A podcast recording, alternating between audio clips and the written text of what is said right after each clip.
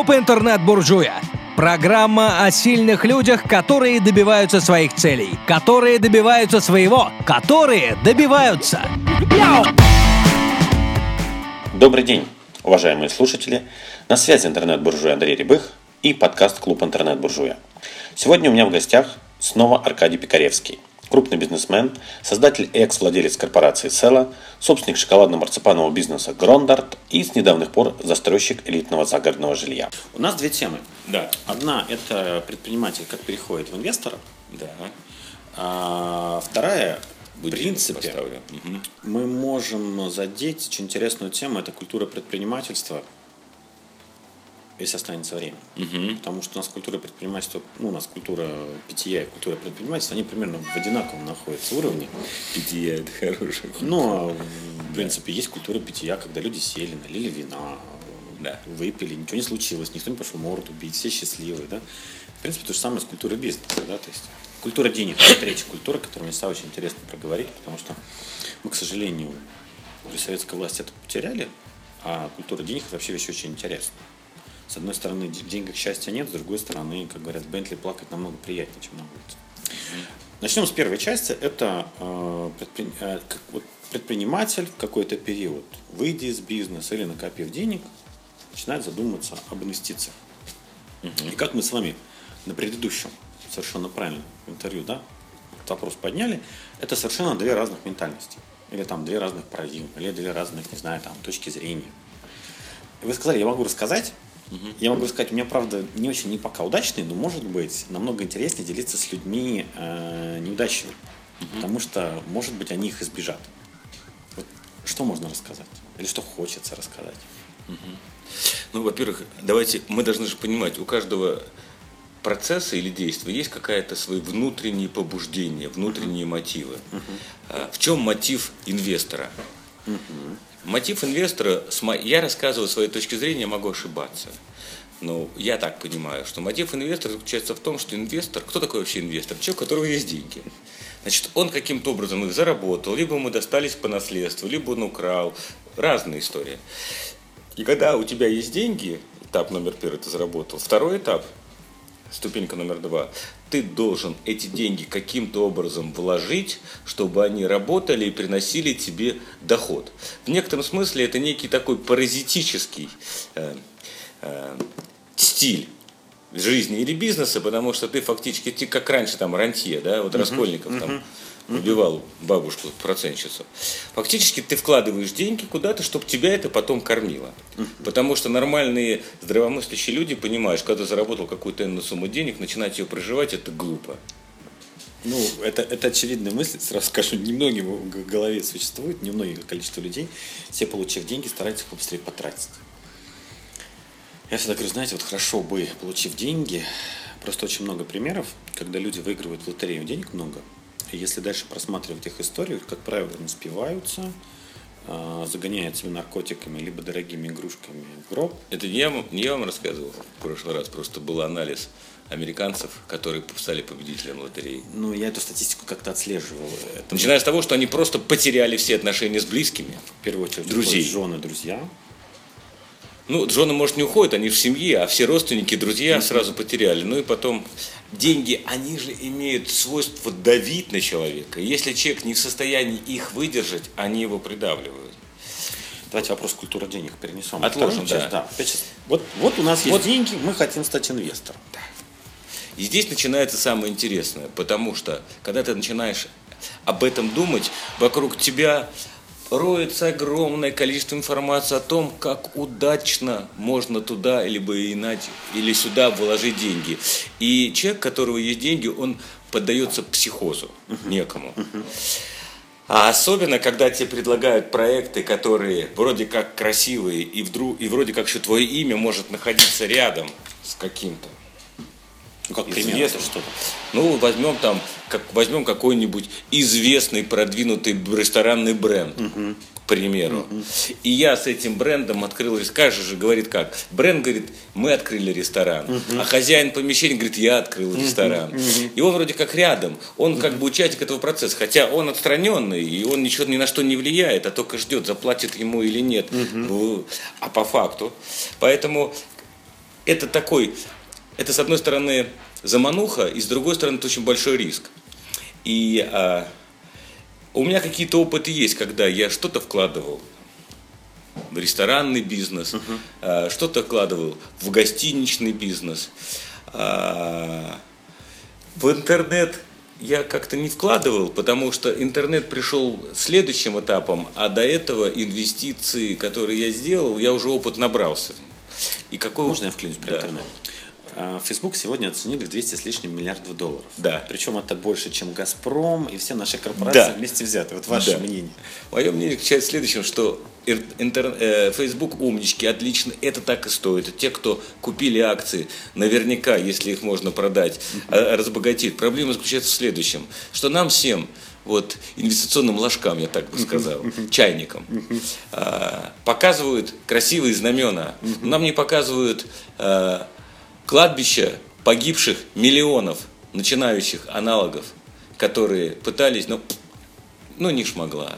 Поэтому в этом это тоже надо понимать. Нас всегда показывают лидеров, а это единицы, а миллионы.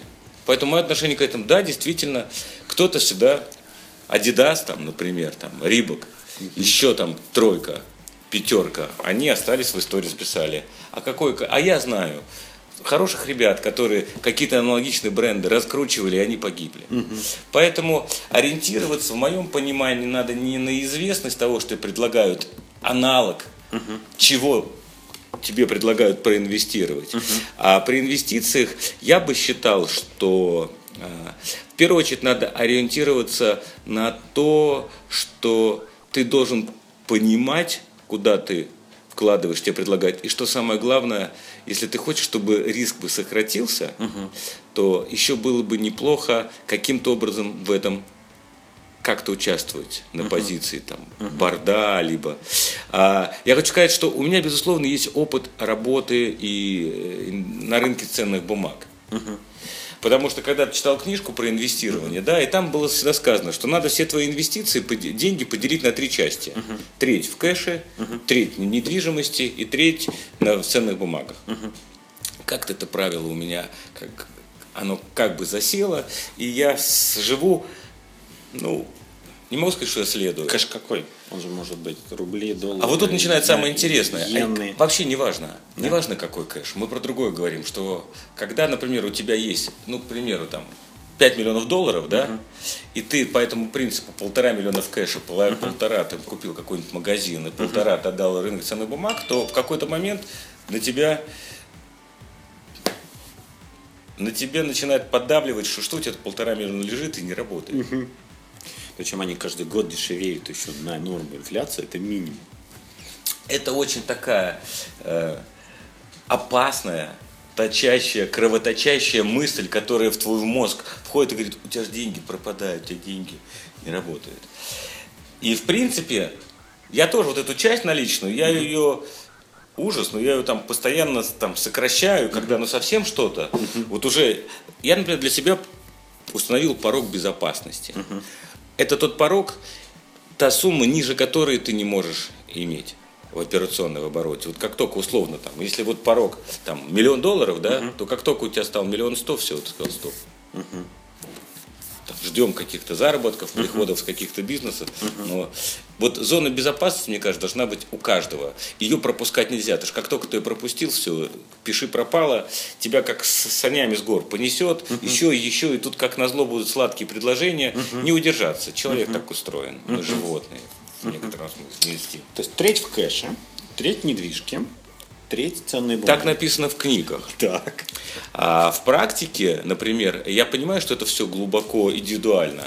А, но у меня еще нету никаких опытов, связанных, знаете, с такое бизнес-ангельство, да, uh-huh. когда ты всяких умных, головастых ребят берешь под крыло, там каждому выделяешь какие-то небольшие суммы, для которых, которых для них достаточно, и ты как у них в наблюдательном совете. Я к этому не подошел, а физически, а мысленно я уже к этому подхожу, потому что, в принципе, мне это интересно.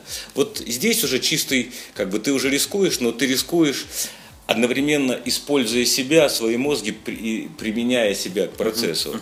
А, в акциях, для меня вот на сегодняшний день акции это самая в, в иерархии ценностей самая низкая иерархия. Угу. Потому что э, я за свой, за свой пусть небольшой, но, но некий опыт сделал вывод, что в принципе акция это некая такая система разводки мыльного пузыря, когда все красиво. На этом Америка, она может работать десятилетиями. Америка на этом выросла вообще-то. Ну, Волк, какой... Волк с Уолл-стрита смотрели? Да. Понравился? Пошлый фильм. Ну, а вот И... сама идея, это как он зарабатывал деньги, да? На ценных бумагах. Я... Это да. Так а еще просто Уолл-стрит, да? Угу. Да, с этим самым. Два фильма. Ну, кто там грамм, грамм, главной роли наш? Умничка там, где молодой э, инвестиционный банкир папу из авиакомпании, там информацию внутреннюю. По-моему, Уолл-стрит называется. Да, да, да, да, да, да. А, то есть это, это, грубо говоря, маркетинг. Это, с одной стороны, маркетинг, с другой стороны, вот, вот для меня, как для человека, вышедшего из реального сектора экономики, да, где мы что-то создаем, я, я как бы считаю, что люди, которые заработают на воздухе, на бумагах, это, это дающий возможность заработать, но паразитирующий слой. Uh-huh. Потому что они ничего не создают. Они uh-huh. только где-то что-то узнали, кого-то развели, скандал устроили, акции поднялись на воздухе. Я с уважением отношусь к людям, которые создали что-то своими руками uh-huh. материальное, либо услугу создали. Uh-huh. И вот как-то у меня всегда было ну, достаточно сложное отношение к людям, которые на чужих трудах зарабатывают в разы больше, чем эти самые люди. Мне тут рассматривается какая-то жизненная несправедливость. Хотя жизнь, она вся несправедлива, потому что если ты посмотришь бизнес, например, там наш, э, торговый, да, то от всего, все практически, ну, большинство зависит от продавцов. Они самые низкооплачиваемые категории людей. И ты с ничего потому что ты не можешь им платить, как менеджер, который в офисе сидит. Почему? Потому что есть уровень труда. Это несправедливо, но это часть нашей жизни. Поэтому акции на самом последнем... У меня, к счастью, не было серьезных историй потерь. Я терял, но все равно это было меньше, чем заработок за какой-то период. То есть в целом сумму денег я с каким-то даже плюсом оставлял, но заработанные части терял. А, и плюс, ну, есть все равно там какие-то деньги, но это все не в России как-то, на Западе крутится, что-то приносит там, но все равно больше, чем 10% годовых, так суммарно, 10-15 ты вряд ли заработаешь. Я знаю примеры близких моих людей, э, которые были, есть, есть мультистратеджи, да, uh-huh. портфель, да, а есть агрессивный портфель. Агрессивный портфель там до 50% и выше может зарабатывать. И я видел, как люди годами зарабатывают, а потом все теряли. Все. По разным причинам. То есть я правильно, вот у меня есть наблюдение, что э, с определенного уровня оборота бизнеса рентабельность падает. То есть когда бизнес уходит за миллионы долларов, рентабельность, то есть вот до миллиона долларов, там, особенно там 100 тысяч, 200 тысяч долларов, можно иметь очень высокую рентабельность, там 20, 30, 40 процентов. Чем больше начинается денег крутиться в бизнесе, тем меньше становится рентабельность. Ну, не берем бизнесы, там, наркотики, такие вот. Есть... Я не могу так сказать. Нет? У меня а такой вот закономерности как-то... Какое у вас наблюдение? Есть связь рентабельности и количества денег? А, ну, смотрите, все же определяется какой бизнес. Если возьмем э, бизнес, который, например, там не знаком, возьмем тоже, так сказать, розничную сеть, да? Uh-huh. Есть магазин, рентабельность магазина. Uh-huh. Там условно с оборотом э, 50 тысяч uh-huh. в месяц, да? Если у тебя 10 магазинов, у тебя, соответственно, оборот 50 на на 10 при учетом того, что должна быть какая-то надстройка административная, которая... Но если у тебя не 10 магазинов, а 100 магазинов, то у тебя уже рентабельность выше. У тебя уже не 50, а 55, потому что частично вот эти накладные расходы общей компании, они размываются через большее количество магазинов. Поэтому я бы закономерность такой бы не вывел. Есть закономерность, связанная с этапом жизни компании. И может быть как раз приходится, может так совпадает, что вот рост уже стабильности к легкому затыканию приходит на тот момент, когда валюта баланса вырастает, mm-hmm. и тогда ниже. Вот в этом случае может быть. Но в, в периоде как бы нормального гармоничного развития и жизни у меня такой закономерности нет это не значит, что этого нет. Просто вы спросили в голове, а мы же многие вещи, знаете, на кончиках пальцев, да, на интуиции. Вот я не чувствую, что такая язык, что была закономерность. Еще есть, еще есть друг, другая, другая вещь. А, интуиция, а есть еще красиво-некрасиво. Я говорю фэншуй, но не фэншуй. Ну да, ты смотришь, Ну, ты говоришь, некрасиво. Не будет работать. Причем не понимаешь, почему. Ну, некрасиво. Самое удивительное, что вещи некрасивые работают часто лучше, чем красивые. Вопрос заключается в другом. А, Каждый бизнес, а, скажем по-другому, а, разные люди и допущены либо не допущены к тем или иным бизнесам. Это не с политической точки зрения, а вот в целом с планетарной. Вот у меня такая а, а, энергетика, я такой человек по жизни, вот этот бизнес, он для меня правильный, я с ним пойду. А вот этот он неправильный, он мне не подходит по моей природе, по моей сущности. И шансов, что я буду здесь успешным, у меня мало. Вот так вот я бы, бы разде- э, тоже разделил. Так что бизнеса все есть. Скажите, вот ваше наблюдение, а, м, вот есть такой вот, когда лекцию читаешь, дети говорят, а вот, ну, дети, это вот студенты, школьники, они говорят, вот, согласно статистике, предпринимательством могут заниматься 6%, там, ну, статистика разная, 2, 6, 10. Я говорю, «М, а вы знаете, вот до революции крестьян было больше половины. Что такое на хозяйстве? Предприниматель. Предприниматель. Да. То есть, получается, там их было больше 50%, вдруг раз за сто лет они все пропали. Куда они делись? То есть, если мы говорим о человеке, который может что-то воспроизвести сам и сам продать, на этом уровне, наверное, большая часть людей может спокойно быть. Высокого уровня предприниматель, который оперирует миллионами долларов, действительно, наверное, там 5-6, может быть, 2%. Ваше мнение, как здесь? Потому что, во-первых, что касается статистики, да, мне очень нравится выражение, сред- когда говорим про статистическое или среднестатистическое, то я всегда с улыбкой к этому отношусь, потому что сразу вспоминаю эту шутку, что среднестатистическая температура по больнице 37,7, включая морг. Поэтому всегда про статистику смешно. А, с точки зрения предпринимательства, ну, смотрите, вот пример. У меня есть одна некая строительная бригада, в два человека входят. Один со всеми договорится, что-то там организует, где-то может какую-то прибавочную стоимость родить. А второй, когда я прошу, слушай, пойди, там надо договориться, там по цене, там, чтобы он говорит, не-не-не-не-не, это пусть он, я лучше буду делать, вот буду молотить, колотить.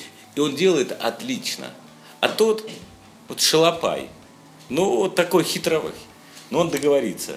Поэтому, безусловно, не всем это дано. А, половина, вот из двух человек у меня один такой, другой такой. Можно сказать, что среднестатистическое 50%. Поэтому мы можем с уверенностью сказать, что минимум половина э, взрослого работоспособного населения в состоянии заниматься предпринимательской деятельностью. Просто они этой статистикой часто э, оправдывают то, что они куда-то не идут. Типа, ну вот уже типа, у нас в аудитории 5 предпринимателей есть, остальные, значит, 95 могут уже не быть предпринимателями, потому что нам так сказали. Я говорю, ничего подобного, половина точно может быть. Может, нет, а я в этой ситуации считаю, что а, все 100% этой аудитории просто не могут не быть предпринимателями. Знаете почему? Потому что именно эти люди оказались в этой аудитории. Это уже произошло селектирование, выборка из всей массы людей. Вот они все 100%. А те, 100, а те такая же половина, кто не могут, они здесь находятся. Они находятся в другом месте. Все. Интересная точка зрения. Про инвестиции.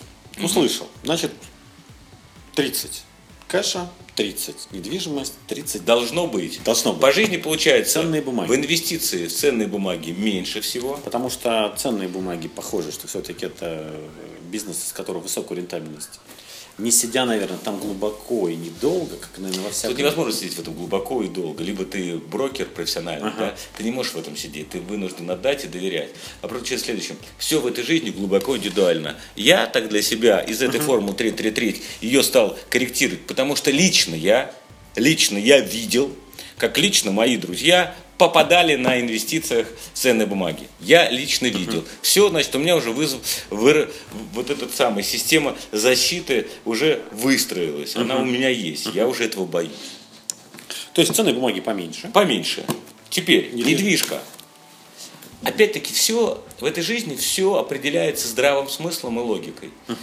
Я понимаю, что если ты вкладываешь в недвижимость, то ты в недвижке, ну вот, реально там, от 10 до 15 процентов годовых. 15 очень хорошо, 10 можно найти. Меньше 10 нет смысла, потому что банки дают там сегодня 10,5-11 процентов. И я понимаю, что это нормально. в моем случае, это хорошо. Я ничего другого, я не ищу 20-30% годовых, не ищу. Поэтому мне комфортно. Я это принял как данность. Этих предложений есть, поэтому я с удовольствием в это и вкладываю. Потому что я для себя принял, что это нормальный процент, все. И поэтому у меня как бы смещение, я там процентов, может быть, 60. Нет, 50, наверное, в недвижку. 25 и 25 в. Примерно получается. И даже не 20. Ну да, так примерно и получается. Вот про деньги это очень важно. А, Несколько раз я стоял на, на краю пропасти. Что вот подошло хорошее предложение, надо бы вложить. А ты находишься на точке безопасности. И я себя, крамольная мысль, а нахрена? Это ничего не дает. Она приходит, но тут должен включаться механизм самозащиты. Потому что, что такое кэш? Ну, это твоя страховка. Для чего люди страхуют машины, квартиры от потопов, от всего? В 90% случаев, к счастью, тут тут фу, они даже этим не пользуются. Но если бы, если, не дай бог, что-то происходит, то они частично как-то компенсируют потери, особенно если перед третьими лицами ты виноват, то это, в общем, потеряешься в всех этих разборках, судебных, несудебных и так далее. Тут кэш – это твоя страховка на случай, если вдруг что-то происходит форс-мажорно, как у Назима Талеба «Черный лебедь» прилетит, и все, схлопнулось. Хоть что-то остается. Потому что есть люди, которые миллиа, ну, у них сотни миллионов, да, но это все где-то вложено. Пришли, отняли, забрали, потонули, еще чего-то, еще чего-то. И все, ты остался ни с чем. Поэтому для человека для себя вот эту зону безопасности сумму выбирает. Я считаю, он просто должен плакать, но держаться, чтобы этот кэш Так оставался. хочется спросить, а какие советы, вот эти вот 5-10 миллионов долларов кэшем, как их разложить, в какой экономике, в каких банках? А моя точка зрения, что про банки то даже нету никаких аль- альтернатив. Российские банки самая привлекательная история. ВТБ, Сбербанк. Ну, давайте сделаем так. Я рекламировать банки не хочу, я просто цифры, да. Ну, например, э, мы провозили э, э, некий мониторинг. БФА порядка 10,5 э, процентов годовых. Альфа-банк дает 11 даже. С чем-то, но правда там ты не можешь э, в течение года брать только раз в год. А если ты инвестор и живешь, ты на что-то кушаешь, молоко покупаешь, там, куда ты ездишь. Поэтому ты должен кэш ежемесячно себе организовать. Но вот ты, правда, не можешь ежемесячно брать 11,5. Там банк Александровский, там тоже там порядка 10. Если банк накроется. А, а вот смотрите, а дальше ты, э, в принципе, ты понимаешь, что это лотерея. Это, ты это понимаешь. Точно так же, как кирпич может на голову упасть. Чтобы банк не накрылся, у тебя есть миллион, положи. Я, например, держу в, ну, в трех банках. Понемножечку. Это как, как можно Страхование Да, вкладов. страхование, да. вкладов сейчас 750 тысяч. 750 тысяч рублей. Ну, ну, три, сколько это получается? 10, 20, 25, 30 банков, простите. 25, ты, ну, Ну, в России 400 банков. нету, ты не можешь получить стопроцентную гарантию еще доходность. Значит, ты потеряешь. Но ты спрашиваешь, как же, э, как же себя обезопасить? А, у тебя есть 5 миллионов. По полтора положил. По 1,3 положил в три банка в России. 3,6, да, 1,4 положил за границу. Банк. Просто. Тебе ничего не приносит. А вот эти деньги, кстати, которые ты... Вот, кстати, кэш. Кэш здесь в банках, он же не просто как кэш. Он же работает. Он же доход при- приносит немаленький. Вот это мы главное забыли. А, а часть ты кладешь, единичку положи туда, вот туда. Ну, на всякий случай. Это когда у тебя 5, это роскошь. А когда у тебя один, то тут сложнее. Ну, тоже 1200 положил туда на случай форс-мажора, потому что мы же никогда не знаем, что в этой жизни происходит. А так, по большому счету, на 200 тысяч, ну, как минимум, ты можешь на 200 тысяч, ты можешь примерно на 10 лет снять себе какую-нибудь квартиру в какой-нибудь любой стране. Хорошо. С кэшем понятно. с ценными бумагами слышал? Недвижимость, а по ней есть какие-нибудь советы или опыт? Ну, поскольку у меня пока там возможности расширять нету, да, то я несколько слов скажу. На самом деле мне вспоминается анекдот, как я, по-моему, рассказывал, как психдом, в психбольницу пришла комиссия выяснять, кто выздоровел, а кто нет. Как они проверяли? Они у туалета, выстроилась очередь больных, у туалета каждому давали удочку, он заходил, выходил. Знаешь, Да, да, да, да. Кто ж рыбные места будет да. болеть, да. Поэтому понятно, что рыбные места особенно никто выдавать не будет. Но, опять-таки, я сторонник диверсификации. А, ну, в, моем, в моей практике более привлекательным по иерархии является стрит-ритейл. Потому что квартиры, ну да, на съем. Ну, там, если у тебя, например, там, не знаю, там 3 миллиона долларов, ну, сложно накупить квартир, которые будут сдаваться, потому что это обычно э, эконом-класс, там какие-нибудь одна- однушечки, ну что ты будешь, 50 квартир иметь, запаришься. 3 миллиона, то есть, да. Ну, Это я очень- даже цифры считаю, примерно понимаю, да. Запаришься в управлении, просто столько головников, там, 50 сдавать, обслуживать, целая управляющая компания. Бизнес-центры, ну, да, ну, но там порог захода. Поэтому а стрит-ритейл, берешь небольшие магазинчики. Конечно, а, инвестиция в 1-2 миллиона долларов и инвестиция в 20 миллионов долларов разные вещи. 20 миллионов может быть гораздо более привлекательно. Ты можешь найти окупаемость не 10 лет, а 6. Но заплатить 20 миллионов. Это во-первых. А во-вторых, по геометрической прогрессии э, количество тех, кто может купить за миллион и за,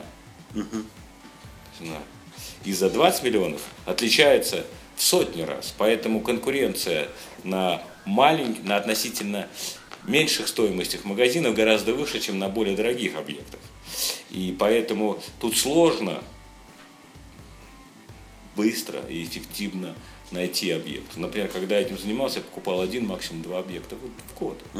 Потому что чаще тебе не, не, не, не найти, который будет окупаемость, но не меньше смысле, не дольше, чем 10 лет. Чтобы там с документами все было в порядке. Чтобы продавец был какой-то понятный, вменяемый, с которым ты можешь идти. Как правило, считаю, это судьба.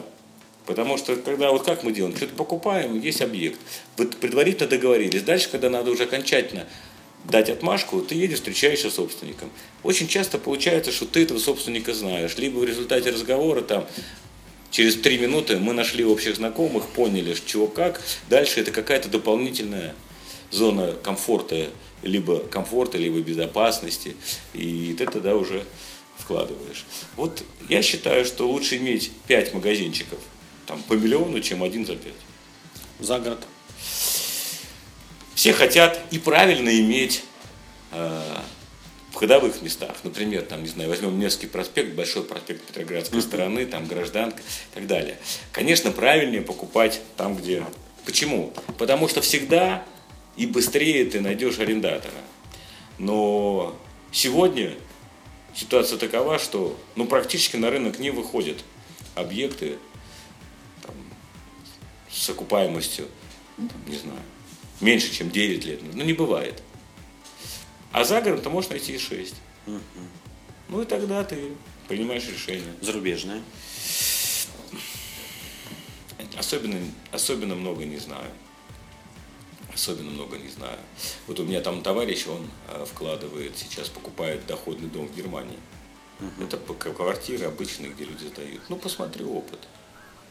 В чем хорошо э, за рубежом покупать недвижимость? Вот чтобы у нас купить здесь недвижимость стоимостью там 2 миллиона, ты должен заплатить 2 миллиона. Потому что если пойдешь в банк, тебе дают кредит процентов 14 годовых, 12 процентов годовых, а получаешь ты 10. Хороший бизнес. Доплачивают 2 процента каждый год.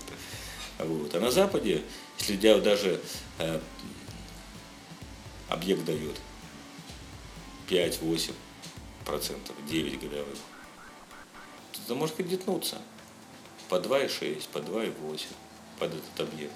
И что получается? Ты достал 2 миллиона, купил объект, миллион шестьсот, полтора, вытащил по 2,8. на этом объекте за него зарабатываешь в валюте 5%, у тебя еще полтора есть дальше. Вот в этом есть красота Запада. Но мы на Западе. Вот я, например, столкнулся с тем, что сейчас гораздо сложнее стали сделки идти за границей, потому что есть какие-то не официальные, неформальные установки, и, в общем, россиянам сложно. Банки кредиты не дают, там, компании там, продавать с участием российского Ну, капитала. будем надеяться, это недолго. будет. Мы все на это надеемся. что- Политическую тему мы не понимаем. Мы не понимаем. Да, потому что это Вот поэтому про, про инвестиции так. Отлично, двух, двух словах. Что интересно сейчас? Сейчас на рынке мне понравился один. У меня есть один товарищ, он на московский такой э, банкир, финансист. Они сейчас фонд создали, куда привлекают деньги. Ну, правда, они пока работают с богатыми людьми. С богатыми. богатые люди, это сколько? Ну, которые там, они хотели взять, там, не знаю, на- взять одного человека, например, с 20 миллионами, а потом понимаешь, надо взять 4 по 5 миллионов. Но все равно, все-таки 5 миллионов вложить сейчас, ну, это серьезные деньги, объективно серьезные. Вот, что они делают? Они не просто, они понимают, просто парень, который идеолог этого, он очень умный, у него башка работает хорошо, он общается с инвесторами. Потому что что такие мы инвесторы, которые а, вкладывают деньги, заработанные на каких-то десятилетиях предыдущей эм, операционной деятельности, там, что-то создания. Мы люди, которые брежем буквально энергией желанием что-то создать, приложить. И когда становишься инвестором, это вообще тяжелая история. И надо это тоже понимать, что ты из активной жизненной позиции превращаешься, активной бизнес-позиции, превращаешься в пассивную бизнес-позицию. И ты ощущаешь, что ты что-то не доделываешь, чего-то тебе не хватает. Дотва- это, это, кстати, я думаю, и с тем, что я разговаривал с людьми, это основная большая, самая большая проблема для инвесторов. И основные по- потери. Вот я, например, в первый год, когда вот вышел из бизнеса и стал инвестировать, я больше денег потерял. Потому что такой, ты такой активный, ты- у тебя столько энергии, ты хочешь столько сделать везде, сюда, сюда, сюда войду, сюда войду. И потом, что понимаешь, одно дело, ты вошел куда-то, ты на чужую полянку, в чужом домике там посадил а, зернышко, а другое дело ты у себя. И ты же представляешь, говорит, у меня бизнес такой-то, ты же в голове это рисуешь, что этот бизнес к тебе имеет отношение, ты в этом бизнесе участвуешь, ты можешь приклеить себя к этому бизнесу. А на практике-то тебе говорят, извините, мы вас позовем, по результаты покажем. И вот сейчас новый продукт выходит на рынок, когда ты привлекаешь деньги. Но это просто мой товарищ, он такой, он, он большой. Я думаю, что аналог может появиться с гораздо меньшими суммами, что можно было вложить там полмиллиона долларов, например. Суть отличается в- том, что человек не просто не уберут деньги, говорят, иди гуляй, отдыхай, мы тебе все скажем. Они привлекают в управление, то есть ты в наблюдательном совете, в борде. То есть, более того, ты принимаешь решение, тебе дают проекты, сюда, сюда, сюда, ты принимаешь решение, куда вложить, и, в принципе, как-то отслеживаешь. Это уже интересная история.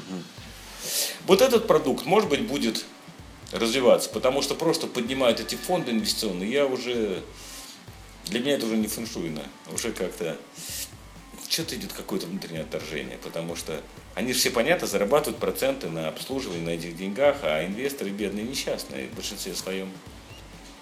Бывает, выстреливает что-то. Ну, это как лотерея может выиграть. На этом первая часть завершена. Ждите продолжения беседы с Аркадием Пикаревским в следующем выпуске. Мы поговорим о ценности денег и советах, как их заработать. Аркадий, спасибо за ценную интересную информацию. До свидания. До свидания, уважаемые слушатели.